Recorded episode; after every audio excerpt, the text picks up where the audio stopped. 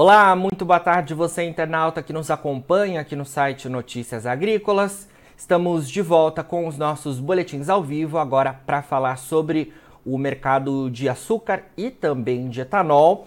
O mercado de açúcar lá na bolsa de Nova York que testou, né, Ontem, é, valores acima de 20 centavos de dólar por libra-peso. Na máxima da sessão dessa quarta-feira também a gente teve esse patamar sendo registrado. No entanto, é, o mercado fechou com queda de mais de 1%. Para a gente falar um pouquinho sobre as oscilações desse mercado, também falar um pouco mais sobre etanol, eu converso agora ao vivo com Maurício Murucci, que é analista da Safras e Mercado. Maurício, muito boa tarde, obrigado por estar aqui com a gente e iniciando o ano de 2023. Boa tarde, espectadores aí do, do Notícias Agrícolas. Eu que agradeço imensamente o convite aí para a gente conversar sobre o mercado. Passamos aí 2022 conversando bastante, agora 2023 também aí. Vamos seguir reforçando aí as expectativas para o mercado de açúcar e etanol. Com certeza. Maurício, comecei falando do mercado que operou ontem, né? Fechou em alta e hoje também chegou a beliscar ali os 20 centavos de dólar por libra-peso na Bolsa de Nova York. É, no entanto, a gente tem uma queda no fechamento desta quarta-feira. Queria saber primeiro o que, que, motivou essas altas recentes no mercado e se a gente pode ter aí ao longo dos próximos dias esse patamar sendo retomado lá no mercado externo, que é claro influencia diretamente nas negociações aqui do centro-sul do país? Bom, basicamente, uh, hoje, nessa quarta-feira, né, o mercado teve um dia de baixa, né, baixa de 1,5%, mas ontem foi um dia muito de forte volatilidade, né, Jonathan? Teve ganhos assim na faixa dos 2%.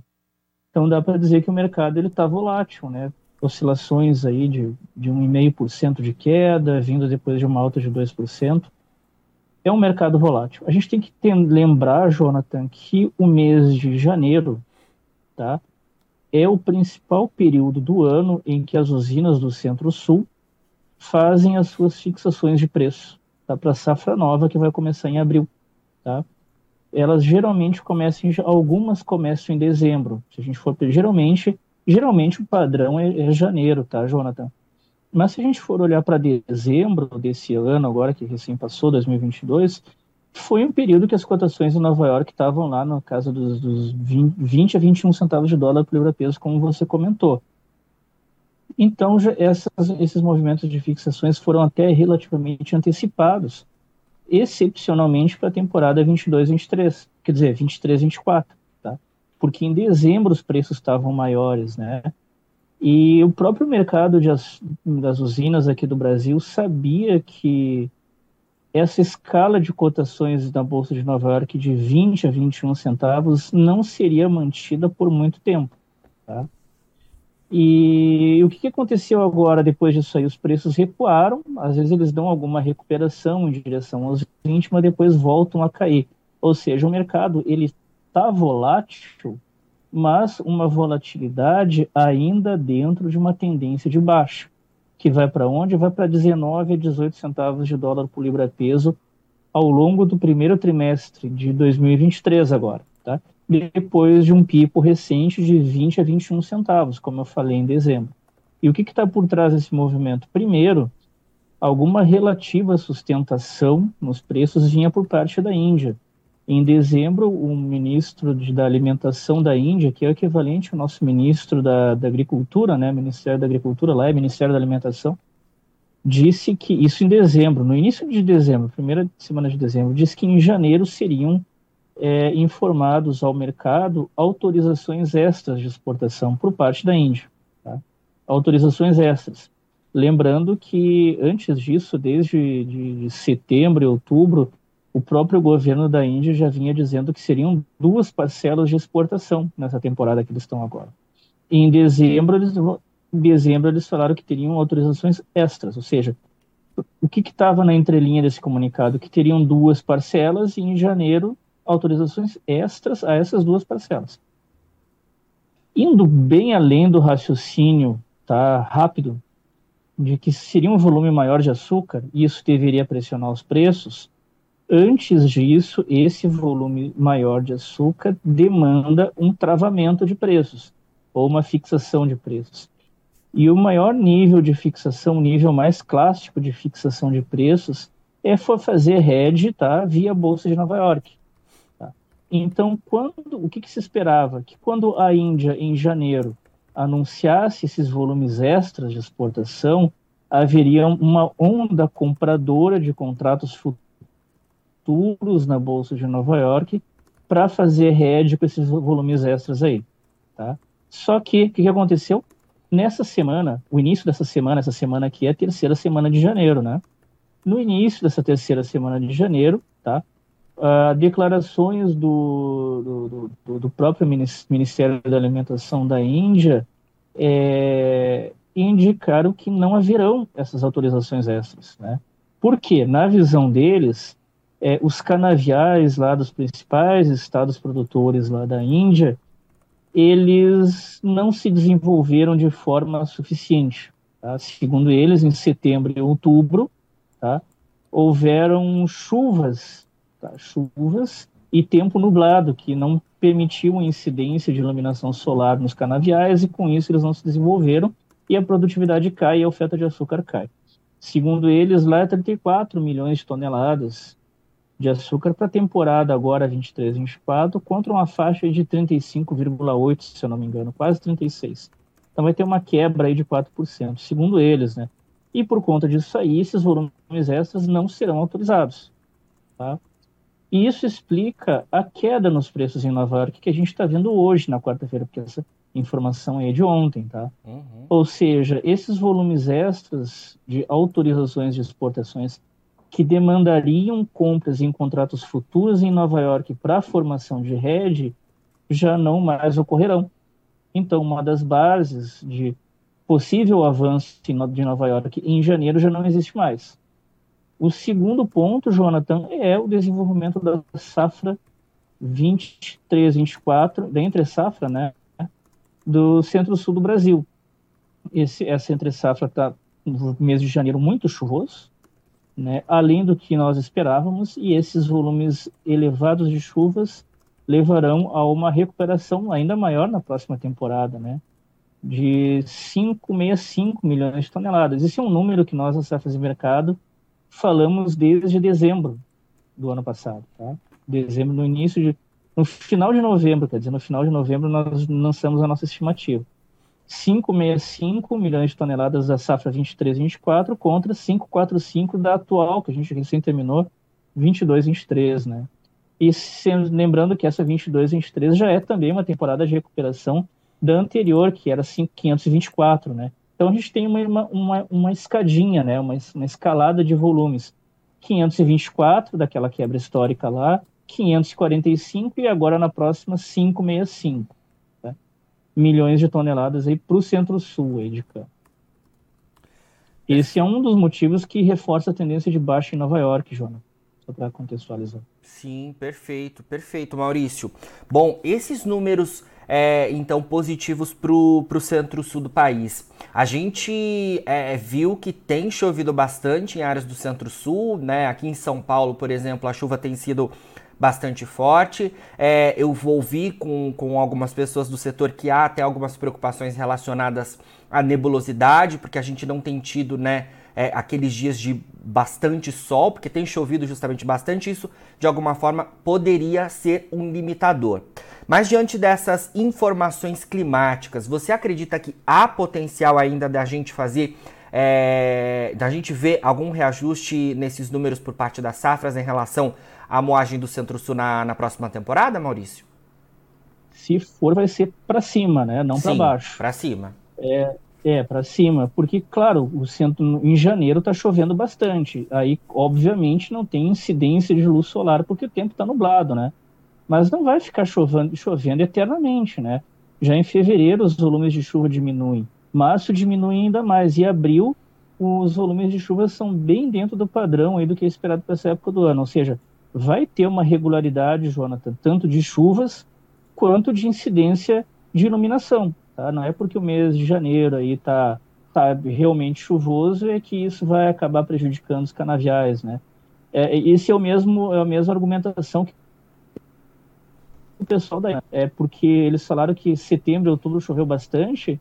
Só que a gente for ver a temporada de monção da Índia, só tô abrindo um parênteses, tá, Jonathan? Uhum. É de junho, de, temporada de monção da Índia de junho até setembro. Geralmente é esperado que chova nesse período.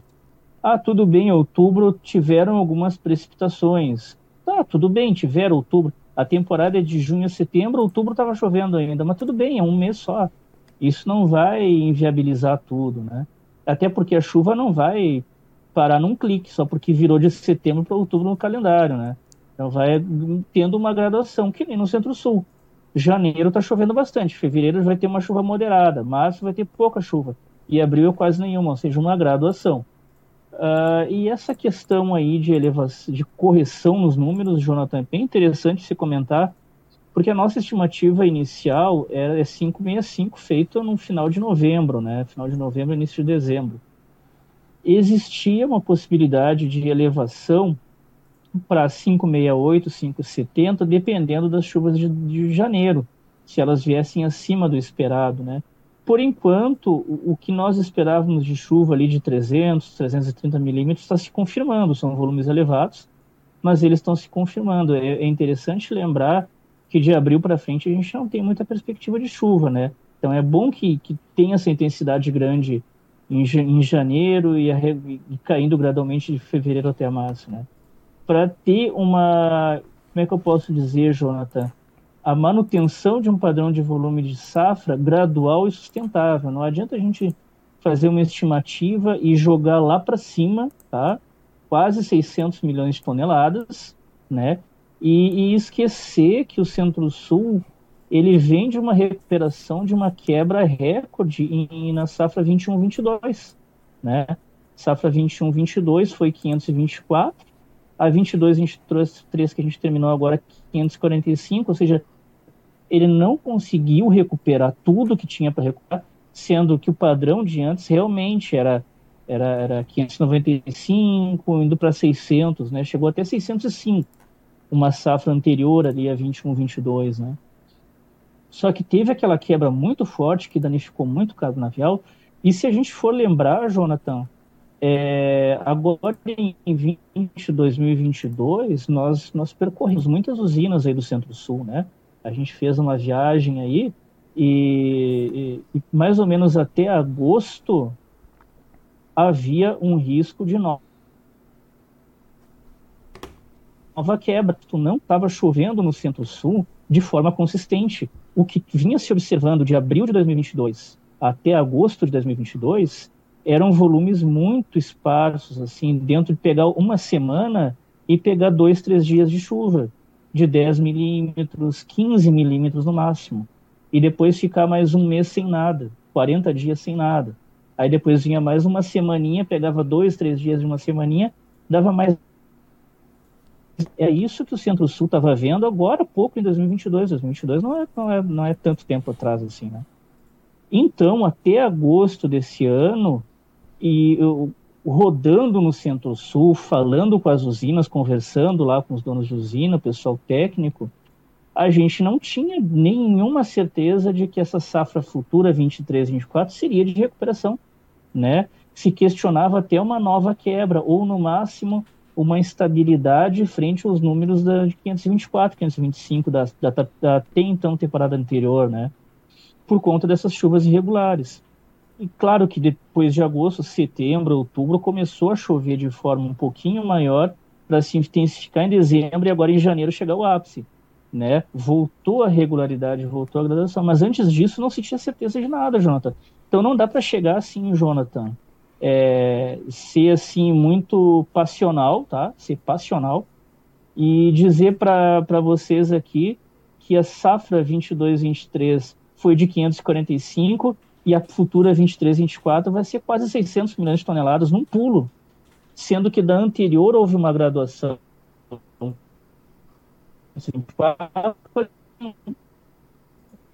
na faixa dos 20. Agora a gente vai seguir essa graduação de 20 em 20 milhões de toneladas de cana, que é o que o Centro-Sul comporta de recuperação gradual e sustentada, né? Que daí da 545 dá para 565, indo para 570. A gente sabe que teve trato cultural no Centro-Sul, teve investimento, a gente sabe que teve, mas também a gente tem que ser prudente de olhar para trás e não muito tempo para trás. Lembrar que, como eu disse agora há pouco, em agosto já não, a gente não tinha certeza dessa recuperação, porque até agosto o tempo estava seco, vindo lá de abril, tá? Não quer dizer, vindo de março de 2022, de março de 22 a agosto de 2022, clima seco, né? Total incerteza quanto à capacidade de recuperação da safra do Centro-Sul. Tanto é, tanto é que o segundo levantamento de safra da CAB, publicado em julho, publicado em agosto, publicado em agosto, né? É, tanto é que esse segundo levantamento de safra da Conab disse que o Centro-Sul ia ter uma safra de 514 milhões de toneladas, né? O segundo levantamento da Conab disse isso. Claro que daí veio em dezembro e veio o terceiro levantamento, aí ela já jogou lá para 539, indo para 540, né? Um número até perto do que a gente está falando aqui das safras do mercado. Claro que ela corrigiu no terceiro, mas no, na época do segundo levantamento, publicado em agosto, tá? com os técnicos da Conab tendo percorrido as unidades produtoras ali entre julho a, a, setembro, né? A realidade do mercado era completamente outra. Então a gente não pode simplesmente dar um salto produtivo aí, né, de 50 milhões de toneladas aí, quase 50 milhões de toneladas, e achar que isso é sustentável, né? Que é sustentável. Ou seja, a gente pode pegar até dizer, mas a probabilidade de revisar esses números lá ali em março, em abril para baixo, aí é muito elevada, né? E não é esse o sentido da análise econômica, não é esse o sentido, né? Da, das previsões, né? Que o pessoal geralmente fala que não são previsões, são estimativas baseadas em modelos econométricos, baseados em conhecimento estatístico, conhecimento histórico, né? Da região em levantamentos que a gente vai nas usinas conversa com o pessoal, vê o, como é que estão os canaviais, vê que problemas o pessoal está enfrentando, né, Jonathan? Para dar um número crível, né, factível com a realidade. Não tão baixo de 514, que é jogar muito para baixo, mas também não tão alto lá de jogar para quase 600 milhões de toneladas, né, Jonathan? Sim, certo. Maurício, você falou até já em relação as informações da Índia, pontuou a, a questão relacionada ali às negociações e a como está a safra né, lá no país. Eu queria saber se a gente também precisa estar atento a outros é, países asiáticos neste momento, porque agora né, a gente está no início do ano é, e a partir de agora os fundamentos já começam a pesar um pouco mais né, sobre o mercado. A gente viu bastante no final de 2022 o petróleo sendo um direcionador, né? É, na verdade, durante todo o ano foi um direcionador, mas teve maior influência, tem maior influência ali no período de entre safra do, do centro-sul do Brasil, principalmente. Mas acho que os fundamentos agora começam a, a, a se ressaltar no mercado, né? É, essa, essa, tua pergunta é legal, Jonathan, de outras origens, né? Porque a gente fica falando só Brasil e Índia, Brasil e Índia, Brasil e Índia, a gente pega o primeiro e o segundo, né? Sim. Mas também tem a Tailândia. A Tailândia é uma galera aí que exporta aí, por baixo, exporta 10 milhões de toneladas, né? E aí, parece que eu fico falando muito do passado, né, Jonathan? Ah, porque lá no ano passado, não sei o quê. Mas é que a gente faz muita análise com um timing de muita antecedência, né? Uh, em julho do ano de 2022, tá? É, nós aqui da Safras e Mercado publicamos um relatório mensal, quer dizer, um relatório, ele é um relatório anual, que é sobre a temporada de monção na Ásia, né? Julho de 2022 foi o primeiro mês da temporada de monções da Ásia, e nós pegamos alguns estudos, alguns estudos econométricos, alguns estudos estatísticos, e observamos, tá? Que, embora a Índia estivesse com seu território plenamente dentro, do, dentro da média ou acima da média das monções, para aquela temporada 22, 23, 22 que estava começando, né? Até então estava no seu primeiro mês. Apesar da Índia estar tá regular, tá tudo certinho com a Índia, com a Tailândia não estava. A Tailândia, 80, 80 85% do território da Tailândia estava numa região de expectativas de volumes de chuvas de monção abaixo da média histórica. Então, lá, e esse relatório nós publicamos e divulgamos para os nossos clientes de consultoria. E naquele período, em julho de 2022, no primeiro mês da, da, da temporada de monção, que é de junho a setembro, nós alertamos, pessoal, o negócio é o seguinte, uh, 80%, 85% do território da Tailândia está numa área de baixo volume de chuva de monção em referência média histórica, e isso pode impactar na safra futura, até então safra futura deles, que ia começar em outubro. Ou seja, eu estou falando de um relatório que nós emitimos em julho de 22, falando que lá em outubro de 22, a safra futura deles, que é a, a safra atual, poderia ser negativamente impactada, né, por conta dessas chuvas abaixo da média. Ou seja, a produção da Tailândia de 10 milhões de toneladas poderia ser frustrada para 9 ou até para 8, né? E, consequentemente, as exportações também, que estavam em 10 milhões de toneladas, poderiam ser frustradas, também na faixa de 9, por aí. Eles tinham um pouquinho de estoque para queimar, eles seguem queimando estoque, então, mesmo uma queda na produção não necessariamente é, levaria a uma queda nas exportações na mesma intensidade, mas talvez um pouco menor, mas ainda assim queda.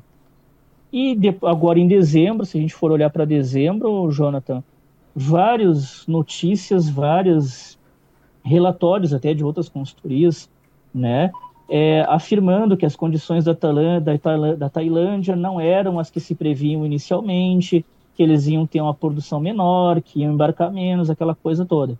Então, respondendo a tua pergunta, Jonathan, a Tailândia é uma frustração dessa temporada atual, mas também não é uma novidade. Como eu falei em julho de 2022, falando de uma safra que começaria em outubro de 22, nós já alertávamos aí que as condições climáticas deles tenderiam, com elevada probabilidade de, de, certeza ali, a não se concretizar e ter uma frustração no volume de embarque, né? Uh, a Índia, como eu disse no início dessa entrevista, a Índia está dizendo isso aí, que e não choveu direitinho, nas, nas, quer dizer, choveu demais né, nas chuvas de monções, pegou, durou 30 dias a mais, tinha que ter terminado em setembro, foi até outubro, e que isso prejudicou o canavial. E nós não acreditamos, tá?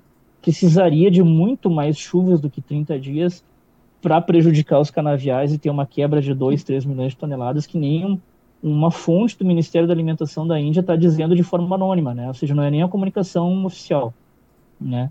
Então, por enquanto, a certeza de frustração é da Tailândia e não da Índia. A Índia, pelo contrário, a Índia vai seguir fornecendo açúcar aí. E o preço na Varg só está caindo porque eles não vão exportar, não vão autorizar agora tudo que autorizariam, né? Pelo lado do petróleo, Jonathan, pegando o gancho rapidinho aí, o que nós observamos é o seguinte: uh, o ano de 2023 vai ser um ano de frustração para o etanol, tá? Frustração oficialmente, pelas declarações do novo presidente, que, que vai ser a novo presidente da Petrobras, acho que ele não é ainda, né? Uh, oficialmente, a estatal vai manter a política de, de buscar paridade com preços internacionais, o que já acontecia agora desde aí, né, dos outros anos. Mas na prática, os ajustes de baixa, de alta na gasolina em função de preço internacional, na nossa expectativa, vão ser muito mais raros do que a gente tem observado, tá? ajustes de alta. Porque o governo, por um lado, ele tem a preocupação de manter o mercado calmo, de não mudar na política de preços, preços da Petrobras para não, né, não prejudicar a empresa, não cair ação em bolsa, não começar aquela pressão política que sempre existiu, mas por outro lado ele também tem uma preocupação inflacionária. Então a gente pega deixar o preço da gasolina é, correr solto com o mercado internacional, isso dá pressão inflacionária, porque a tendência de alta do petróleo é, é, de, é a tendência do petróleo é de alta para 2023, né? A gente tem os Estados Unidos, Estados Unidos aí mantendo uma política de juros altos, desacelerando, a economia, sim. Mas por outro lado a gente tem a China, né? Facilitando muito daquelas medidas de, de de afastamento social, né, de contenção social, né, facilitando muito dessas medidas, abrindo muito dessas medidas e reaquecendo a economia deles, que é um motor importante da economia mundial, assim como os Estados Unidos é. Então, a gente não está prevendo assim que 23 seja recessão, seja crise internacional. Muito pelo contrário, vai ter um crescimento, não vai ser um crescimento amplo, explosivo, né? Mas vai ser um crescimento que vai fundamentar a alta no petróleo E se, a, se o governo permitir aqui que a política de preços siga solta com o preço internacional, vai ter alta na gasolina aqui, vai ter pressão inflacionária, pressão política, o que eles também não querem, né? Eles também não querem. Que governo nenhum quer, né? entre aspas, né? Oficialmente, a Petrobras vai continuar com essa política, mas na prática vão ser raros os ajustes aí de alta na gasolina, né? Mesmo que o petróleo, o petróleo siga em alta e o câmbio no Brasil, o real frente ao dólar, siga desvalorizado ali por questões fiscais, né? Que essa também é a tendência. Apesar que o Banco Central é independente, né? E o Banco Central tem uma autonomia maior para driblar essa questão do que tinha antigamente. Sim, Maurício, é, você levantou essa questão da Petrobras e queria fazer uma última pergunta para você relativa ao etanol, porque a gente vê, vê aí que o etanol tem recuado nas últimas semanas, né, nas distribuidoras. É, queria que você falasse um pouco mais sobre como tem sido esse mercado, se essa queda está relacionada ali justamente é, à questão de, de, de, menor demanda, né? Porque o etanol segue menos competitivo do que a gasolina. Como é que está esse cenário e como ficam as expectativas com a safra logo mais tendo início aqui no Centro-Sul, que tende a disponibilizar né, mais o biocombustível? O etanol ele está num problema muito grande de que ah, muitas indústrias fizeram compras em dezembro esperando a elevação tributária que não houve, né? Foi mal comunicado também. Primeiro, primeiro foi assinado que haveria, depois que não haveria, e depois realmente não houve. Mas teve durante, desde o final das eleições até mais ou menos 15 dias antes da, da, da ocupação do novo governo, né? A comunicação central era de que haveria a queda, a queda da desoneração, né? ou seja, os tributos seriam elevados.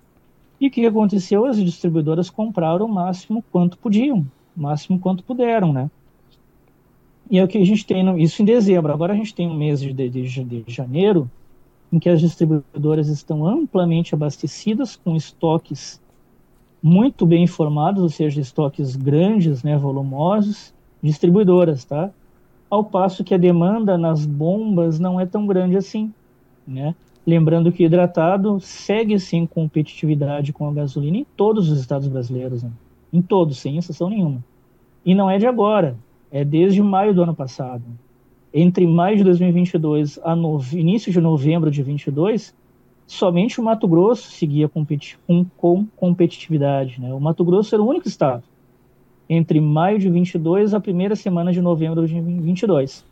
Agora, da, da, da, segunda semana de novembro até hoje, nem sequer o Mato Grosso tem competitividade. Então, são zero estados com competitividade. Isso bate direto no, no que? Na demanda nas bombas, né?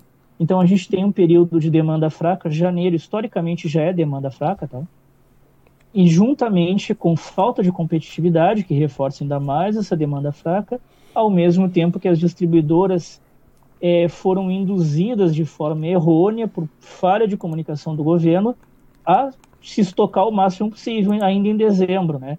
Então se criou aí, eu não quero usar jargão de mercado, aquele clichê de mercado que todo mundo usa, eu não gosto de usar, mas eu vou ter que usar, não tem outra expressão melhor para dizer, mas se formou uma tempestade perfeita, tá? Porque combinou essas três coisas: falta de competitividade, baixa demanda interna e distribuidora muito bem abastecida é, por falha de comunicação, porque a distribuidora poderia formar esses estoques em janeiro, né? Que é período mais perto ainda do início antecipado no fim de fevereiro da safra nova que muitas usinas fazem, né? E aí o preço tende a derreter. Mas como aconteceu o que aconteceu, elas compraram em dezembro, janeiro mercado esvaziado, usina está derrubando o preço e nem assim encontra distribuidora para comprar com força no mercado, né? Encontra, encontra, mas volumes pontuais, pouca coisa. Até porque as distribuidoras que estão no mercado agora, elas estão comprando sem nenhuma pressa, né? Porque sabe que em fevereiro tem pressão de tancagem, no final de fevereiro. E sabem que estão bem abastecidas também, né? Pelo que eu acabei de explicar. Perfeito, Maurício. Excelentes informações. Obrigado mais uma vez por compartilhar todo esse seu conhecimento aqui com a gente do Notícias Agrícolas para trazer as informações aos nossos internautas.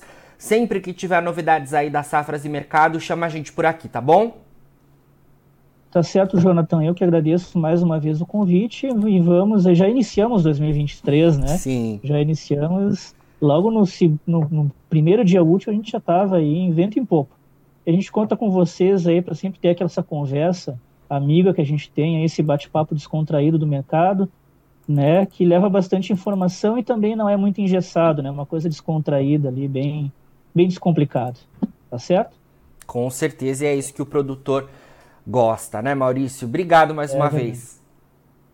Eu agradeço, um grande abraço a, to a você e a toda a equipe do Notícias Agrícolas. Abraço. Falamos aí então com Maurício Murussi, analista das safras e mercado. Agora, na finalização dos nossos boletins, você fica com as nossas redes sociais. Siga a gente por lá para se manter atualizado sobre todas as informações do agronegócio brasileiro. A gente fica por aqui, mas daqui a pouquinho tem mais boletins. Tem fechamento do mercado da soja. Fica por aí, a gente se vê.